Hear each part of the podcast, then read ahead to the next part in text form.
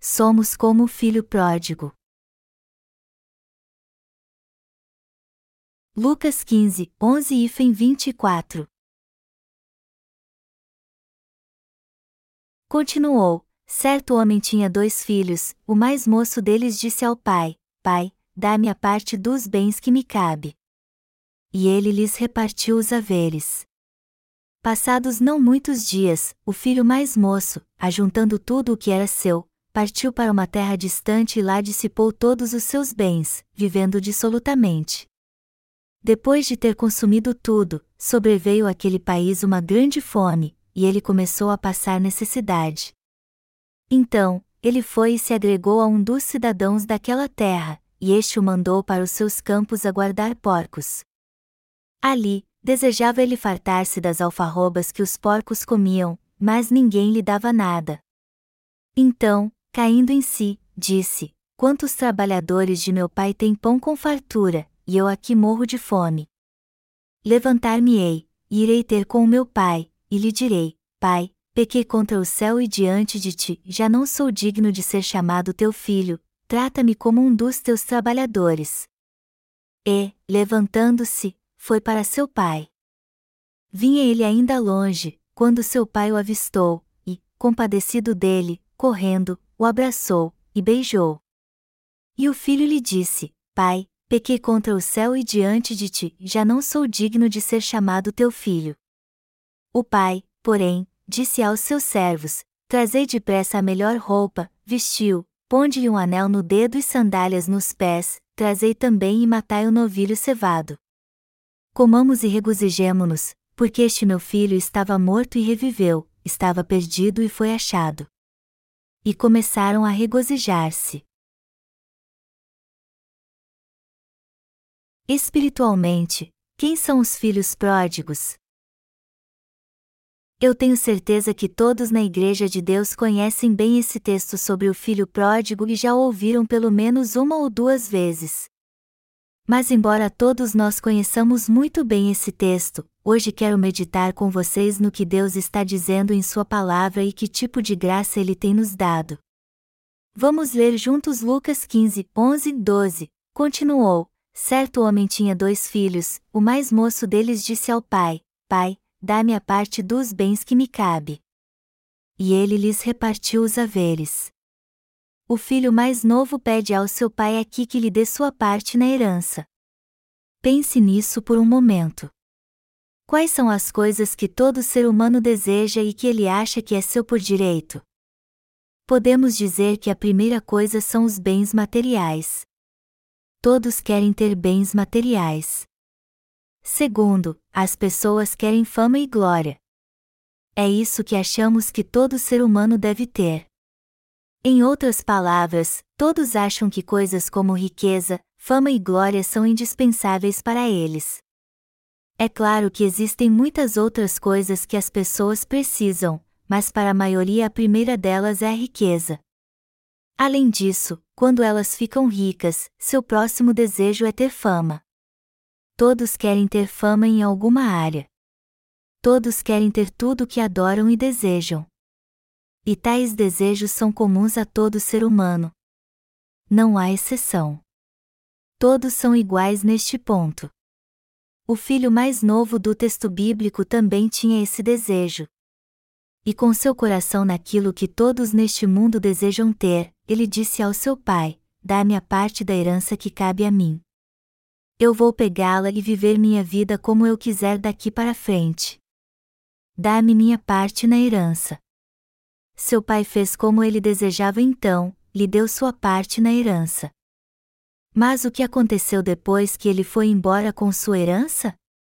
Vamos ler Lucas 15 horas e 13 minutos. Passados não muitos dias, o filho mais moço, ajuntando tudo o que era seu, partiu para uma terra distante e lá dissipou todos os seus bens, vivendo dissolutamente. Como diz o texto, o filho mais novo levou tudo o que era seu para uma terra distante e desperdiçou tudo. O pai do texto bíblico aqui é uma figura de Deus Pai.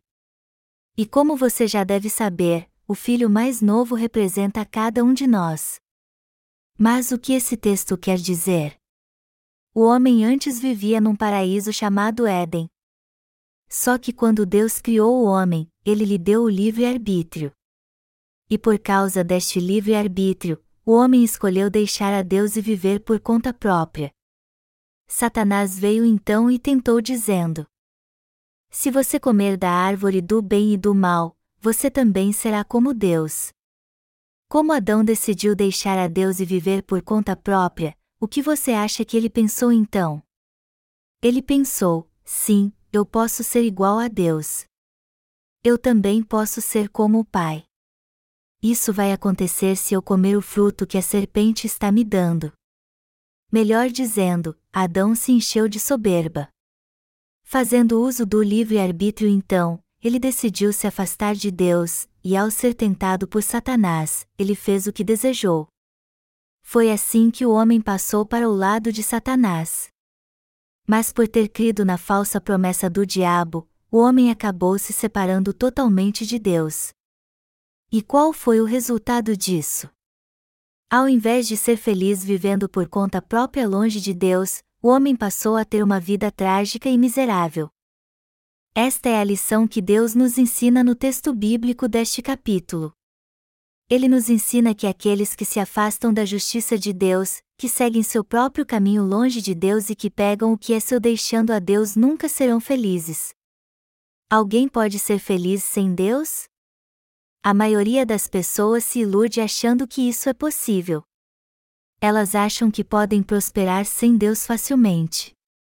É por isso que todo filho quer deixar seus pais e viver por conta própria quando fica adulto. É isso que todo jovem deseja em seu coração hoje em dia. Eles querem sua parte na herança, ser independentes e ter uma vida melhor do que a dos seus pais. É claro que isso é até possível no que diz respeito aos pais humanos. Mas em relação ao pai espiritual, o homem jamais poderá ser feliz sem Deus, pois Ele é o nosso Criador. Veja todos que vivem neste mundo. Todos pensam que podem ser felizes nessa terra. Mas qual é a verdade? É que para serem felizes, muitos não conseguem manter o que já têm, de jeito nenhum, e acabam tendo uma vida pobre e vazia. Há muitos junto a nós que não conseguem nada do seu jeito, e por isso acabam vivendo frustrados e infelizes. Embora todos que deixam a Deus façam de tudo para ser felizes, nenhum deles de fato consegue ser bem-sucedido em sua vida. Alguém pode até ser bem confiante e pensar: mesmo que eu deixe a Deus, eu vou ser feliz mesmo sem ajuda ou poder. Mas no fim ele verá que é simplesmente impossível ser uma pessoa realizada longe de Deus. Desde a criação do planeta Terra, todos que se afastaram da justiça de Deus jamais tiveram uma vida feliz. Nós podemos ver isso muito bem quando estudamos a vida dos grandes sábios e filósofos do passado. Nenhum deles jamais conseguiu alcançar a satisfação plena em sua vida. Por mais famosos que estes sábios tenham sido, nenhum deles podia dizer que vivia satisfeito 100% em sua vida. Amados irmãos, todos desejam de coração ser felizes. E todos também querem ter uma vida de retidão e justiça, ser felizes e sinceros, e manter essa felicidade para sempre. Mas qual é a verdade? Ao invés de viver a vida que desejam, eles acabam sendo infelizes. Ao invés de levar a vida que querem viver, eles acabam tendo o que não desejam, fracasso e tristeza. Aqueles que deixam a Deus são infelizes assim. Não dizemos que estamos tristes quando não acontece o que desejamos? Se alguém está numa situação que não deseja, ele com certeza vai dizer que está infeliz. Há uma história que ilustra bem como os que deixam a Deus nunca podem ser felizes. Eu vou tirar alguns minutos para contar essa história para vocês. Na mitologia grega, a esfinge ficava na entrada de Tebas e propunha um enigma a todos os viajantes que queriam entrar na cidade: que animal tem quatro patas de manhã, duas ao meio-dia e três à noite? Nenhum viajante conseguiu solucionar o enigma, mas Édipo era mais inteligente do que todos eles e o resolveu, dizendo: a resposta é o homem. O homem engatinha ou anda de quatro quando é um bebê, anda com duas pernas quando é adulto, e quando é idoso usa uma bengala. A resposta então é o homem. Vocês sabem qual é a verdadeira moral da história aqui? Que o homem não fica de pé por muito tempo. O homem não pode, em outras palavras, manter sua juventude para sempre. Há um provérbio na Coreia que diz que depois do prazer segue-se a dor. Mas depois que alguém passa por dificuldades, ele com certeza tem alegria e satisfação. Qual então é a alegria e a satisfação que temos depois de passarmos por tantas lutas e dificuldades nessa terra? Nós veremos Deus face a face. O propósito de tanto sofrimento que passamos nessa terra não é outro senão termos um encontro com Deus Pai. Então, aqueles que encontram com Deus podem entender a verdadeira natureza da vida humana e seu propósito mas os que não têm um encontro com Deus não podem entender porque são tão infelizes. O texto bíblico deste capítulo levanta uma questão crucial: o que nos resta quando perdemos tudo o que possuímos? Assim como o filho pródigo voltou para a casa de seu pai após desperdiçar todos os seus bens, nós buscamos a Deus quando perdemos tudo. Lembrem-se disso, a justiça de Deus é totalmente indispensável para quem perdeu tudo. As pessoas que vivem neste mundo perdem muitas coisas. Mas apesar de trabalhar duro para ganhar dinheiro, todos acabam perdendo tudo nessa terra. Ninguém pode levar seu dinheiro para o mundo vindouro. Poucos usam seu dinheiro em algo que realmente vale a pena. Mas é claro que, em raras ocasiões, vemos pessoas que fazem isso, mas a maioria delas só quer gastar seu dinheiro. Aos olhos de Deus não há muitos que usam seu dinheiro em causas justas. Nosso Senhor disse: Porque os pobres, sempre os tendes convosco. Marcos 14 horas e 7 minutos. Alguns neste mundo dividem sua riqueza com os pobres, mas poucos deles fazem isso de fato porque não têm compaixão pelos pobres, não querem ajudá-los e nem fazê-los felizes. Muito pelo contrário, eles só compartilham sua riqueza para ter fama, para ficar famosos.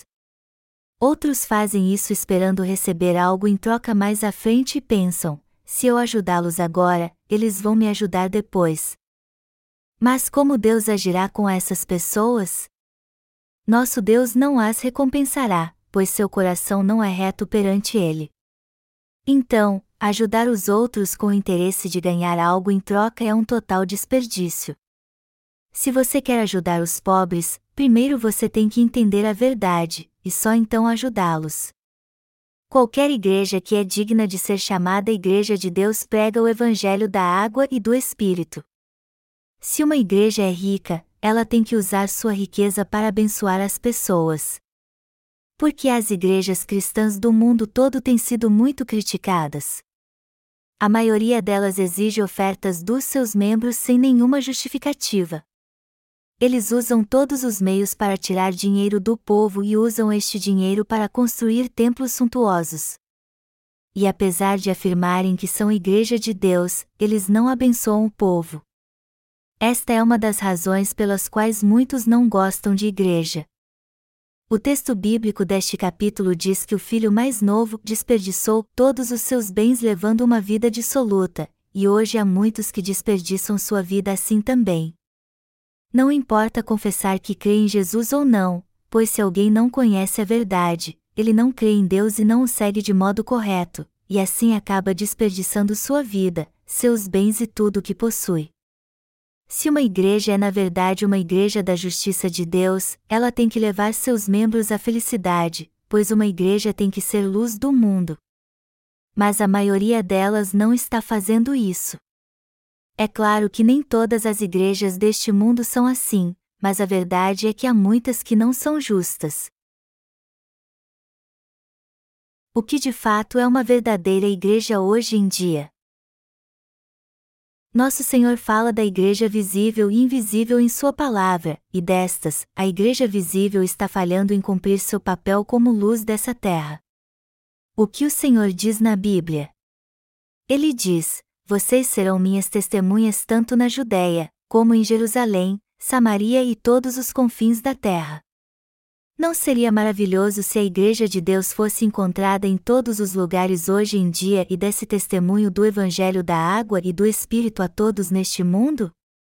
Se sua igreja é uma igreja de Deus, o dinheiro das ofertas jamais será gasto somente na construção do templo. Não é isso que a igreja deve fazer. Seu verdadeiro chamado é pregar o Evangelho da água e do Espírito, a verdade de Deus, a todos neste mundo, guiando-os pelo caminho correto quando são tentados por Satanás, orando por eles e ajudando-os para que eles possam vir para a igreja a fim de que seu problema com o pecado seja resolvido. É isso que a Igreja de Deus tem que fazer hoje para ser luz do mundo. É por isso que nenhuma igreja deve empenhar todas as suas forças para construir templos enormes e suntuosos. Um pastor não consegue liderar muitas pessoas de modo correto ao mesmo tempo. Todo pastor sensato sabe muito bem que não pode prover uma boa liderança para muitas pessoas ao mesmo tempo. Se uma igreja é mesmo de Deus, ela guiará muitas almas pelo caminho correto e as repreenderá quando elas se desviarem eu estou falando como as pessoas gastam tudo que têm. Do mesmo modo, nós também sabemos que nosso corpo não consegue ser saudável o tempo todo. Nem a fama pode durar para sempre. Quando alguém mais jovem e melhor aparece, a fama acaba rapidinho. E por mais que você tenha feito grandes contribuições na sua área, se alguém aparece com uma teoria nova e melhor, sua fama acabará tão rápido como um balão estourado. Houve muitos grandes filósofos no passado, e todos eles falaram de coisas extraordinárias. Mas o que aconteceu com o passar do tempo? Embora em seu tempo eles tenham ensinado coisas fabulosas, a fama destes filósofos foi suplantada por outra geração de filósofos que defenderam novas ideias. E o mesmo acontece conosco. Nossa fama não dura muito tempo. Tudo é um desperdício. Tudo na vida do homem desaparece. Tudo com o tempo desaparece, inclusive a fama e a ambição. Todos nós somos ambiciosos. Mas será que podemos saciar nossa ambição? Quando ficamos velhos e fracos, não somos mais tão ambiciosos como quando éramos jovens. Só quando somos jovens é que somos cheios de vigor e ambição, e quando ficamos velhos, tudo fica sem sentido. Quando somos idosos, ficamos tão frágeis que até um cachorro pode nos arrastar para qualquer lugar. Quando somos jovens, somos cheios de energia, mas quando ficamos velhos, toda ambição acaba. Ficamos cansados de tudo. As pessoas só têm ambição no curto período da sua juventude, quando ficam mais velhas, todas elas só querem viver num lugar quente e agradável para deitar e relaxar. Vá à casa de um idoso. Será que você vai achar alguém ambicioso lá? Não, não é alguém assim que você vai encontrar. Isso nos mostra que alguém só tem ambição quando está cheio de energia. A ambição do homem é efêmera e no fim não existe mais. Embora todos nós sejamos um pouco ambiciosos hoje, com o tempo tudo isso desaparecerá como as águas que escorrem das nossas mãos. O mesmo acontece com nossos bens, saúde, fama e desejos. Temos que entender que tudo isso um dia acabará. Deus nos deu desejos. Por isso que o desejo de ter saúde e fama sempre fazem parte da nossa vida. Mas no fim até estes desejos não existirão mais. Não podemos tê-los para sempre. O texto bíblico deste capítulo fala de um homem que desperdiçou tudo. E quando lemos esse texto, temos que examinar a nós mesmos para ver se estamos gastando tudo que Deus nos deu. Temos que perguntar a nós mesmos: eu também não estou desperdiçando minha vida? Como seres humanos, nós somos diferentes dos animais. E por essa razão, temos que pensar na nossa vida antes que ela acabe. Chega uma hora que temos que refletir sobre nossa vida e entender qual é o seu verdadeiro sentido. Então, por mais que muitos de nós ainda sejamos jovens, vamos aproveitar a chance que temos para pensar na nossa vida. E a conclusão é óbvia. nós estamos destinados a perder tudo em nossa vida e cair em frustração. E se pudermos ter alegria e satisfação em nossa vida nessa terra, poderemos dizer que não a desperdiçamos. Mas o que é a verdade? Se analisarmos bem nossa vida do início ao fim, a inevitável conclusão a que chegaremos é que desperdiçamos nossa vida e perdemos tudo. Nossa vida já está destinada a ser totalmente perdida.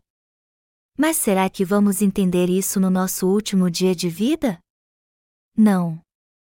Só de pensar nisso agora podemos ver que nossa vida de fato será desperdiçada. A conclusão é óbvia se pensarmos bem nisso. Todos nós saímos do ventre de nossa mãe, não é verdade? E assim que nascemos já podemos ver claramente o fim da nossa vida. Isso é algo totalmente inevitável. Ao nascermos, nos alimentamos com o leite materno, vamos para o jardim da infância, fazemos o nível fundamental, médio e a faculdade, e alguns até chegam a fazer doutorado. Mas ainda no nível fundamental já sabemos como será nossa vida. Nós pensamos assim: logo eu vou para o ensino médio e depois para a faculdade.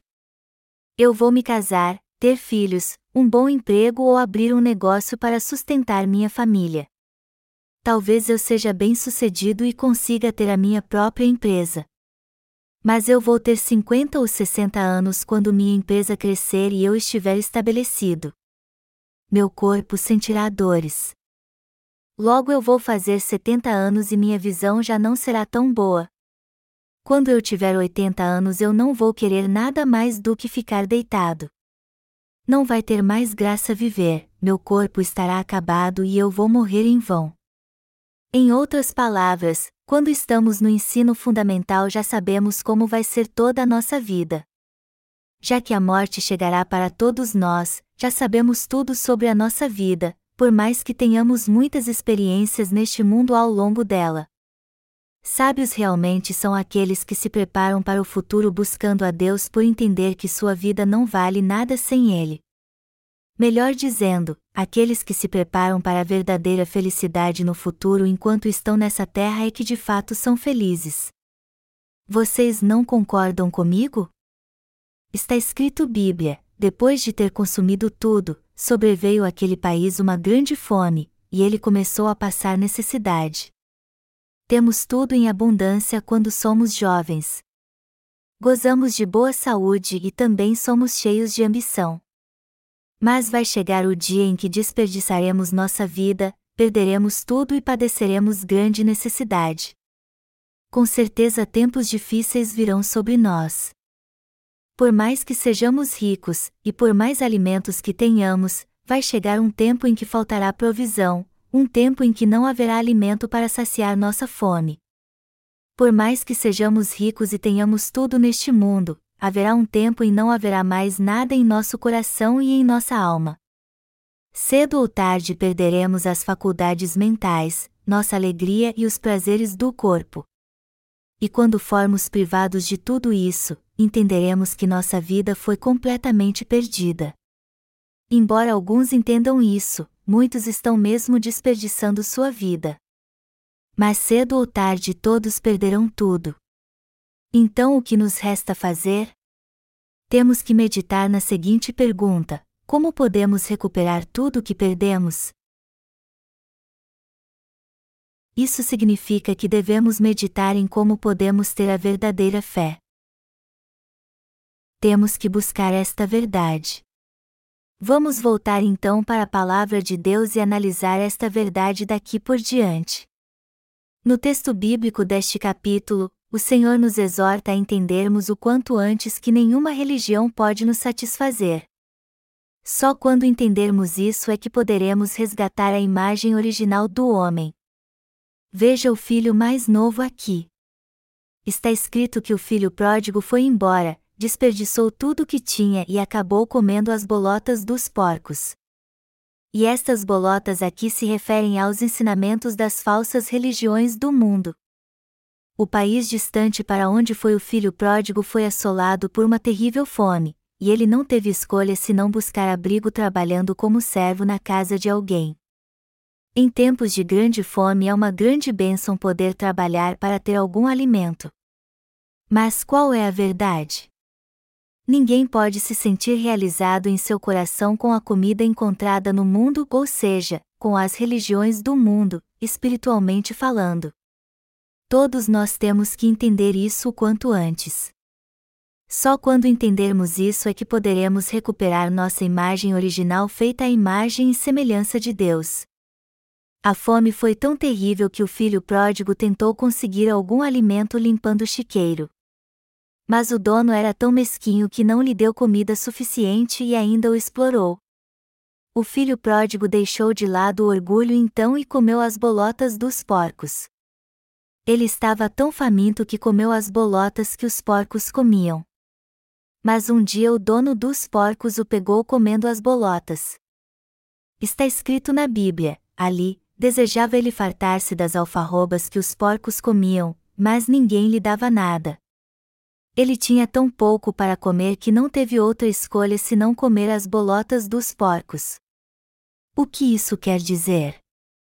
Que depois de perder tudo, a vida do filho pródigo estava chegando ao fim. Embora fosse jovem, ele estava quase perdendo sua vida. Mas já que tinha perdido tudo, ele começou a pensar no seu pai e na sua terra. Está escrito assim: Quantos trabalhadores de meu pai têm pão com fartura, e eu aqui morro de fome.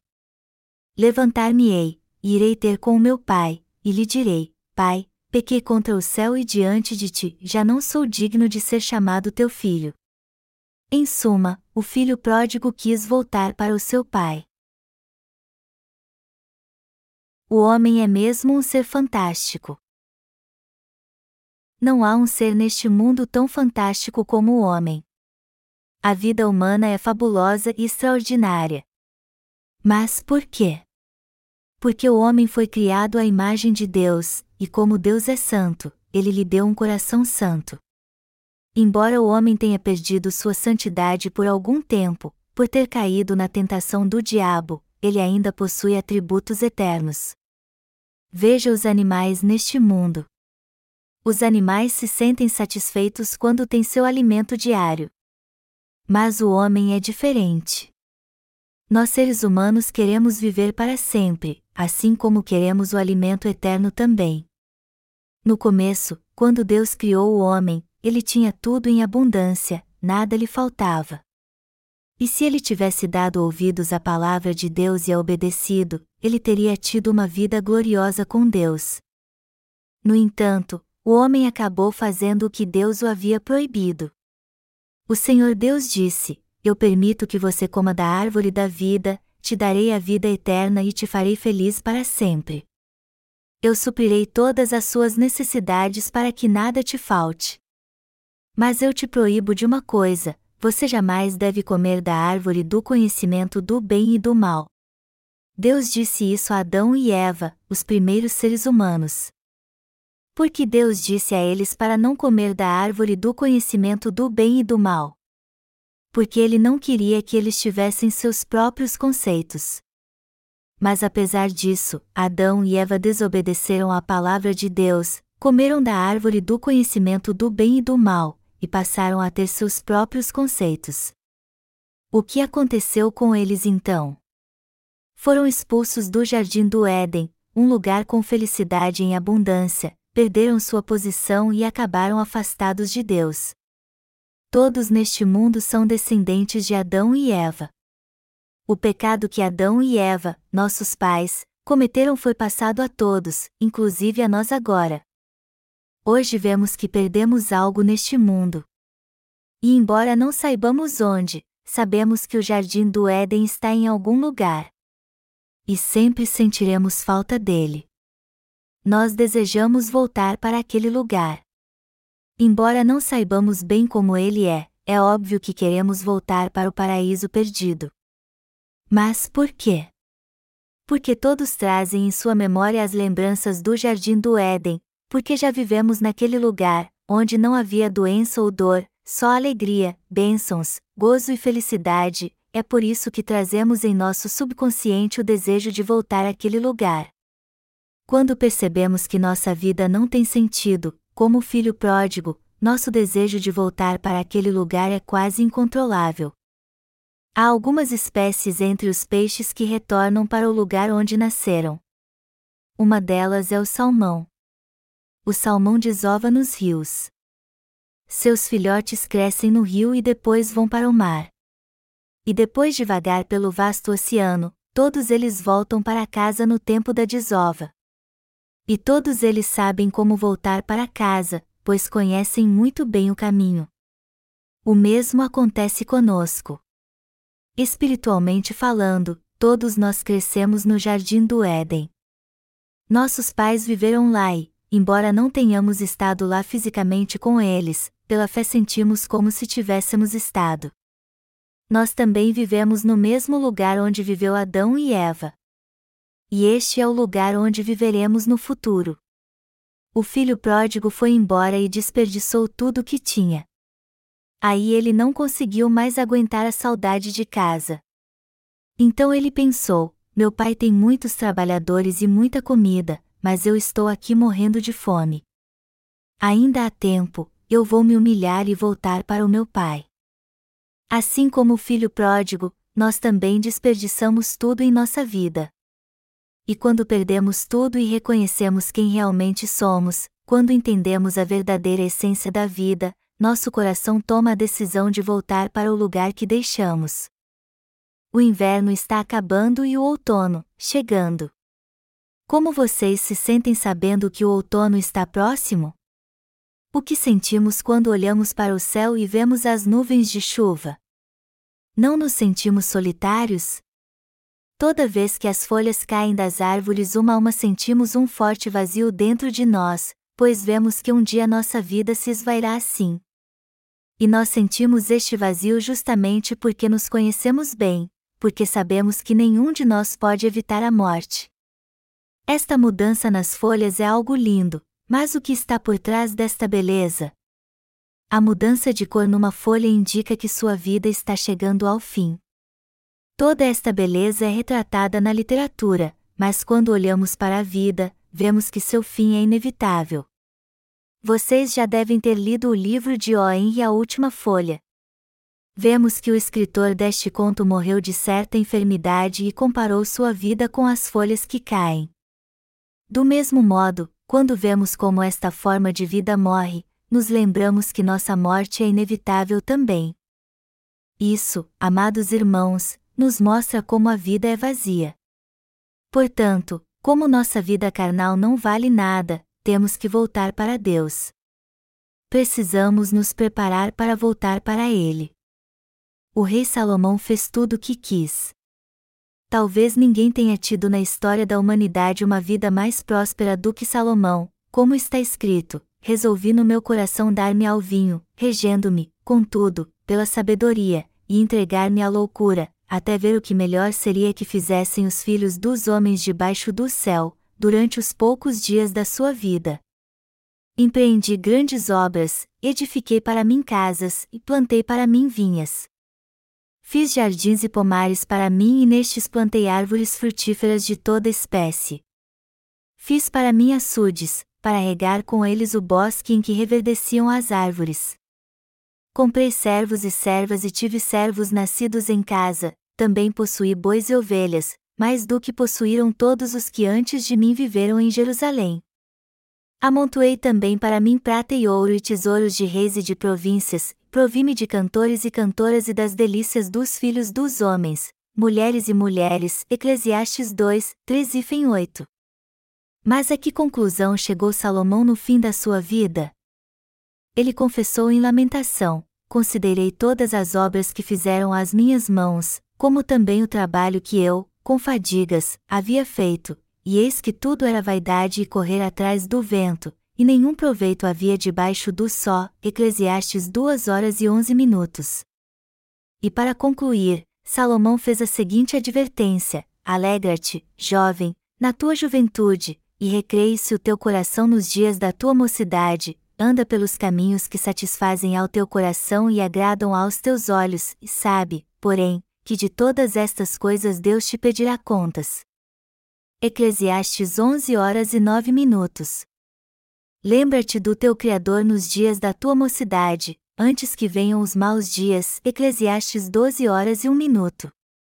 Como esses textos nos advertem, precisamos entender o que é a vida e voltar para Deus enquanto somos jovens, enquanto nossas faculdades mentais ainda estão perfeitas, antes de sermos tragados por este mundo e não termos mais salvação. Esta é a verdade. Todos nós temos que conhecer a nós mesmos e ter um encontro com o Senhor. Que tipo de Deus é nosso Deus?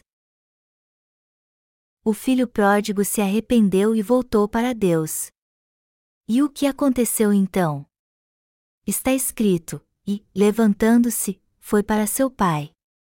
Vinha ele ainda longe, quando seu pai o avistou, e, compadecido dele, correndo, o abraçou, e beijou. Como podemos ver aqui, tudo o que o filho pródigo fez foi se arrepender. Depois de levar uma vida miserável e desperdiçar tudo o que tinha neste mundo, tudo o que lhe restou foi o desejo no coração de voltar para Deus, embora não tivesse como encarar seu pai. Mas como o pai recebeu seu filho? Embora ele tenha voltado em farrapos, pois estava sobrevivendo cuidando de porcos, seu pai teve compaixão dele, correu ao seu encontro, o abraçou e o beijou. O pai esperava dia e noite por seu filho que havia partido. Naquele dia, como fazia todos os dias, ele abriu todas as portas da casa, acendeu a luz e esperou pelo filho que havia partido. O sol já está se pondo, mas ainda não foi hoje que meu filho voltou. Eu fico pensando se ele tem algo para comer? Ele agora não deve ter mais nada e está voltando para casa. Ele vai chegar logo. Por que ele ainda não chegou então? Meu filho, por que você não entende meu coração? Mas o pai viu algo vindo lá longe. Ele viu algo no escuro, mas logo reconheceu que era seu filho. E mesmo estando longe ainda, ele correu ao seu encontro, o tomou em seus braços e o beijou. Quando encontramos alguém que estamos morrendo de saudade, todas as convenções caem por terra. Ficamos muito felizes quando encontramos alguém assim. O filho pródigo então baixou a cabeça envergonhado. Por que você demorou tanto? Como você deve ter sofrido? O pai beijou seu filho e o abraçou. Mas será que ele faria isso se não amasse mesmo seu filho? Ele só recebeu seu filho de volta e com tanta alegria porque o amava e desejava seu retorno. Amados irmãos, apesar de sentirmos vergonha de voltar para Deus e não termos nada, nós fomos feitos à sua imagem e semelhança. Isso quer dizer, para ser bem direto, que todos nós somos filhos de Deus. Apesar de não termos nada, temos que nos arrepender e voltar para Deus. Então, ao invés de nos repreender, ele terá compaixão e misericórdia de nós, nos abraçará e cuidará de nós de todas as formas. Mas muitos ainda não pensam assim hoje em dia. Eles dizem: Eu cometi muitos pecados para agora voltar para Deus. Eu fumo, bebo e não posso voltar para Deus. Só que a verdade é bem outra. Todos nós podemos voltar para Deus a hora que quisermos se voltarmos nosso coração para Ele. As bolotas que o filho pródigo comeu fazem alusão aos ensinamentos das religiões deste mundo. Todas elas são como o alimento que não pode saciar nossa fome. Nós temos que entender muito bem que as religiões deste mundo não têm valor algum, como as bolotas dos porcos. Pense nisso. O que a religião traz de bom para as pessoas?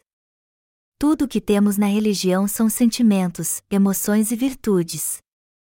O X da questão é que seus ensinamentos levam apenas a uma vida virtuosa, boa e justa. Isso é tudo que a religião pode nos dar. Mas será que podemos ter uma vida justa seguindo os ensinos religiosos? Para ser bem sincero, nosso coração é cheio de pecados por causa da herança que recebemos. Todo mundo tem um coração cheio de cobiça, homicídio, adultério e desejos impuros. Quanto mais vivemos neste mundo, mais isso se torna notório em nossa vida. Portanto, nossa semente é tão ruim que jamais poderemos ter uma vida justa, por mais que as religiões nos ensinem o contrário.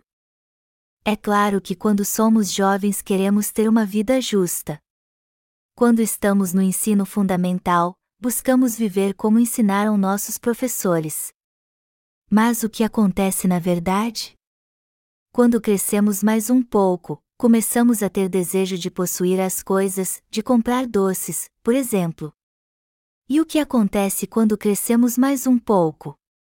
Quando chegamos ao ensino médio e depois vamos para a faculdade, todo o desejo do nosso coração é revelado. O que isso significa? Que o homem é um poço de pecados que não tem como evitar as más obras. Apesar disso, as religiões do mundo continuam enaltecendo suas virtudes e dizendo: o ser humano é bom por natureza. Façam o bem então. Tenham uma vida justa. Assim vocês serão como Buda. Vocês serão um Deus. Vocês serão abençoados se tiverem uma vida justa. Todos nós aprendemos sobre ética e moral na escola, não é verdade? E tudo o que aprendemos sobre isso de fato é verdade. E estes ensinamentos éticos foram criados pela religião. Se você olhar para alguma religião, estudá-la e analisá-la bem, você verá que todas elas nos ensinam a ter uma vida justa e reta. Mas apesar de todos nós aprendermos estes ensinos éticos, o que acontece quando deixamos a escola e passamos a viver em sociedade? Vivemos de fato com retidão como nos ensinam na escola? Todos nós aprendemos a não ser gananciosos, a não roubar, a não adulterar, a não ter pensamentos impuros. Mas será que todos seguem estes ensinos? Claro que não. É claro que fazemos boas obras de vez em quando, mas para ser bem sincero, fazemos isso para o nosso próprio bem. Em outras palavras, as pessoas se sacrificam não porque isso é o certo a fazer, mas porque estão pensando em si mesmas. A verdade é que são poucas as pessoas que fazem boas obras neste mundo. Mas não há nenhum justo. E embora todas as religiões se esforcem para enaltecer a bondade do homem, isso é algo completamente inútil. As religiões do mundo exaltam os que procuram ter uma vida justa para ocultar sua maldade. Eles continuam ensinando que todos devem levar uma vida justa, mas sabem que ninguém consegue levar uma vida assim. O caminho para Deus não pode ser encontrado nas religiões. Somente a verdadeira palavra de Deus pode nos levar até Ele. Nenhuma religião pode fazer isso. Muitos cristãos estão levando uma vida religiosa ao invés de levar uma vida de fé, e alguns até dizem que receberam o dom de falar em línguas quando oram. Mas isso é algo bom? Não, é como um feiticeiro que levita quando faz suas bruxarias. Temos que ser racionais como todo ser humano deve ser. Melhor dizendo, não podemos dizer coisas sem sentido, devemos pensar de maneira clara e ter o conhecimento correto daquilo que devemos saber. Tudo pode ser encontrado na Bíblia. Em outras palavras, a palavra de Deus nos ensina tudo o que é bom para nós, inclusive a melhor filosofia de vida. Como Deus nos criou, Ele fala na Bíblia tudo o que precisamos saber. Então, todos poderão ir para o céu se lerem esta palavra.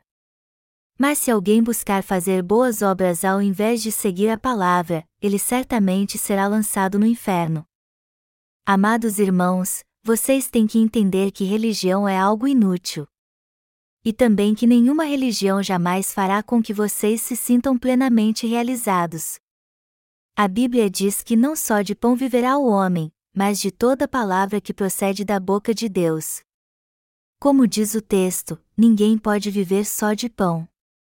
Como o homem é um ser espiritual, ele não pode deixar de ter suas crenças religiosas. Mas estas crenças podem ser substituídas pela fé na verdade e em Deus, e deixar toda a superstição. Lembrem-se bem disso. Nenhuma religião pode nos satisfazer plenamente. Nós temos que entender bem que jamais entraremos no reino dos céus através da religião. E se vocês agora entendem como a religião é imperfeita, vocês têm que voltar para Deus. Vocês têm que confessar todos os seus pecados para Deus como eles são realmente, e clamar por sua misericórdia a fim de receber as bênçãos que o homem desfrutava no começo. E quando retornarem para Deus, não tentem consertar ou arrumar o que está errado em vocês, mas busquem a Ele como vocês realmente são. Tenham a atitude certa para encontrar o verdadeiro líder.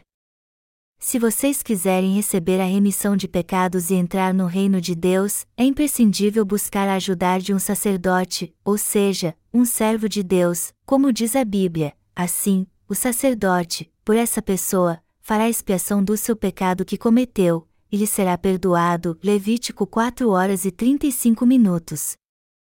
Sem um sacerdote espiritual, ou seja, se vocês não confiarem no seu líder espiritual que já alcançou a justiça de Deus, vocês não poderão receber a remissão de pecados.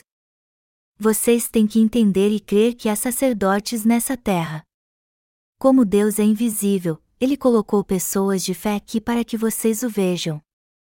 É através destes sacerdotes que Deus preparou, através de pessoas que nos ensinam o caminho certo a seguir, que podemos ter um verdadeiro encontro com Deus. Amados irmãos, sempre que vocês buscarem a Deus, façam isso sempre sendo vocês mesmos.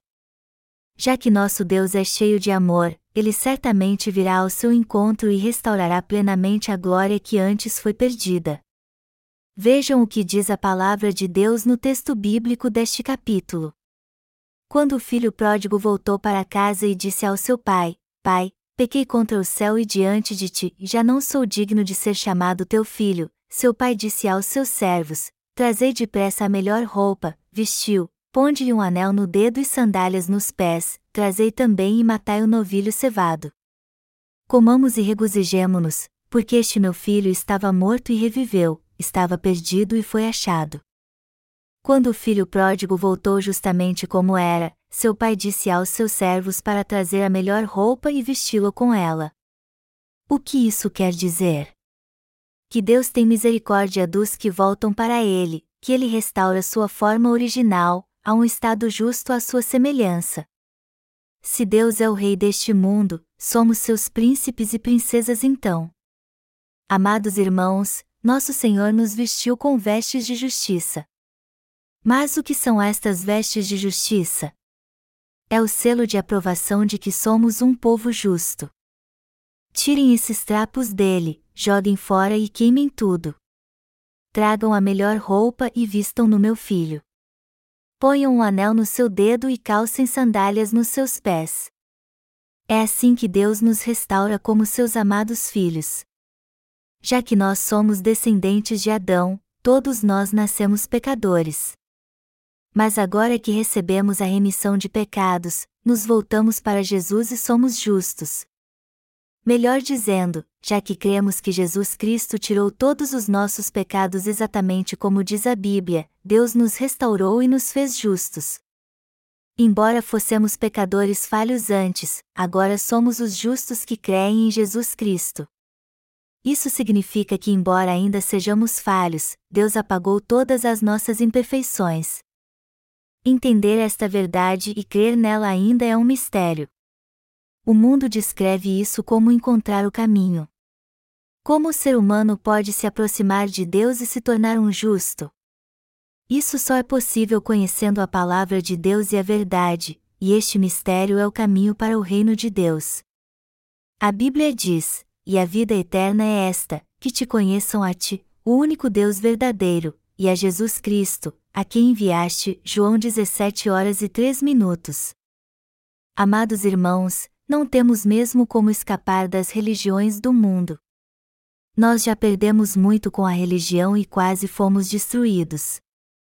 Mas Deus é tão cheio de amor que ele vestiu com vestes de justiça pessoas como nós, que perderam tudo e estavam condenadas. Deus nos deu todas as preciosas bênçãos que só os justos podem receber. Não há palavras que possam expressar como eu sou grato. Nosso Senhor nos vestiu com vestes de justiça, nos restaurou e nos fez seus filhos. E se crermos mesmo na palavra de Deus e voltarmos para Ele exatamente como somos, Ele nos aceitará apesar das nossas falhas. E também resolverá todos os problemas que estamos passando. O que temos que entender bem aqui é que se voltarmos para Deus, Ele não apenas resolverá nossos problemas atuais, mas também nos abençoará restaurando nossa fé para que desfrutemos de tudo como filhos do Rei. Assim como Deus abençoou o filho pródigo, Ele também nos abençoará. Ele não nos vestiu com a melhor roupa? Ele não colocou um anel em nosso dedo? Ele não fez de nós seus filhos? Nós fomos mesmo vestidos com vestes de justiça, nos tornamos seus filhos e tivemos nossos pés calçados também. Deus também nos deu alegria. O pai do texto bíblico deste capítulo disse: Trazei também e matai o novilho cevado. Comamos e regozijemo-nos. Esse texto nos mostra que temos uma vida de gozo e alegria crendo em Jesus Cristo. Deus nos chamou para que pudéssemos desfrutar deste gozo e alegria com Ele. Amados irmãos, agora que vocês receberam a remissão de pecados, não há mais motivo para chorar. Já que existe tanto sofrimento e dor neste mundo, por que viríamos à igreja para chorar? Todos nós somos alegres, divertidos, felizes, cheios de amor e gozo, e temos uma vida abundante. Deus preparou o caminho da alegria e da justiça para nós. Ele nos restaurou a todos para que pudéssemos comer e beber com Ele na mesma festa e nos alegrássemos juntos. Nós não recebemos a remissão de pecados para estarmos juntos a Deus e vivermos felizes com Ele? Aquele que recebe a remissão de pecados desfruta da verdadeira alegria. E esta alegria não pode ser comparada com qualquer uma que se sente neste mundo. Esta alegria é aquela que nos leva a sorrir mesmo no sofrimento. E todo aquele que encontrar Jesus Cristo pode desfrutar de toda esta alegria. Amados irmãos, Deus é de fato o nosso Deus. Jesus é o nosso Salvador e o nosso Pai. E o Espírito Santo também está conosco. Tudo está garantido àqueles que têm Deus como Pai. Toda felicidade, graça, bênçãos e glória deste mundo estão garantidos a estes. Pode alguém assim ser infeliz? Se você está passando por dificuldades nessa terra, ore ao Senhor. Eu estou certo que o Senhor resolverá seu problema. Você viverá feliz e também guiará muitas pessoas ao caminho da justiça. Não devemos ir para este lugar fabuloso sozinhos. Ao invés disso, devemos levar o máximo de pessoas que pudermos à justiça de Deus.